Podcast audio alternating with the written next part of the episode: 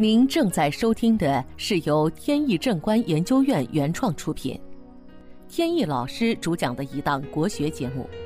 这里以真实案例的形式，摒弃晦涩难懂的书本理论，力求呈现一堂不一样的文化讲座。今天跟大家分享一个形式风水的应用案例。一位开公司的老板来找我，说第二天呢要带家人去美国考察，顺便玩两天。走之前呢，想请教我有关公司呢要新建一个总部大楼的事项，顺便请我帮儿子选一个良辰吉日，打算最近办婚礼。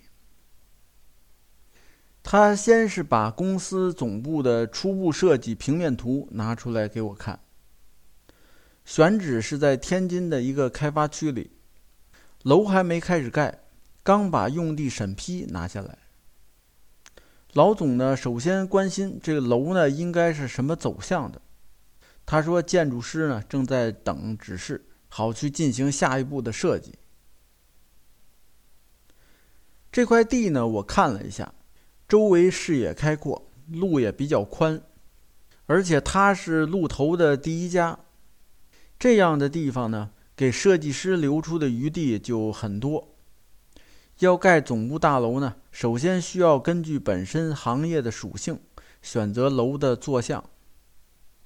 各种行业都有自己的五行，他从事的是汽车零配件的生产，五行属金，而他本身呢是弱金命，所以大楼就应该是坐西向东。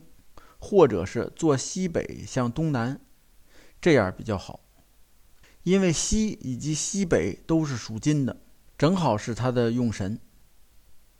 此外呢，大楼的开门也很重要，能藏风聚气，关系到企业的吉凶兴衰。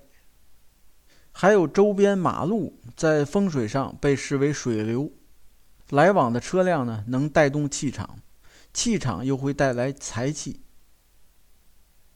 所以说，大门是收水收气的场所。门的大小和形式，需要根据朝向追求所谓的收山出煞的效果。他拿出了一个大门的立体图让我看，是个拱形的设计，我就摇了摇头，因为在传统观念中，只有墓地和佛寺、道观这种。才会用拱门的设计。现在的商业大楼很少用，是一种忌讳。本节目由天意正观研究院原创出品。如需获取更多信息，请在任意网络上搜索“天意正观”即可。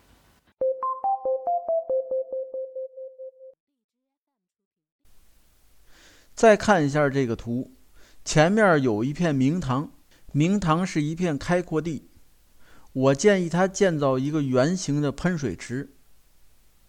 这个好处就在于能化解前面带来的路冲，同时还能借助活跃的洞水来为大楼带来生气和财气。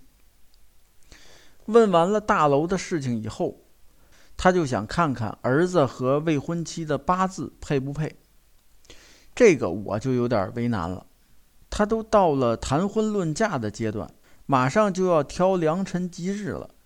这个时候呢，想起问八字配不配。我万一看出八字不配，那比如说出现了严重的刑克，让我怎么说呢？这个婚还结不结？事情就比较尴尬了。所以这个时候呢，我一般是不看八字合婚的，努力把婚礼办好，踏踏实实的过日子。这个才是最重要的事情。这次呢也不例外，之后帮他挑了一个良辰吉日，就满意的走了。好，本期节目到此结束。这个专辑是由天意正观原创出品，天意老师播讲。如有问题，欢迎在节目下方留言，我们会及时答复。感谢大家收听，朋友们再见。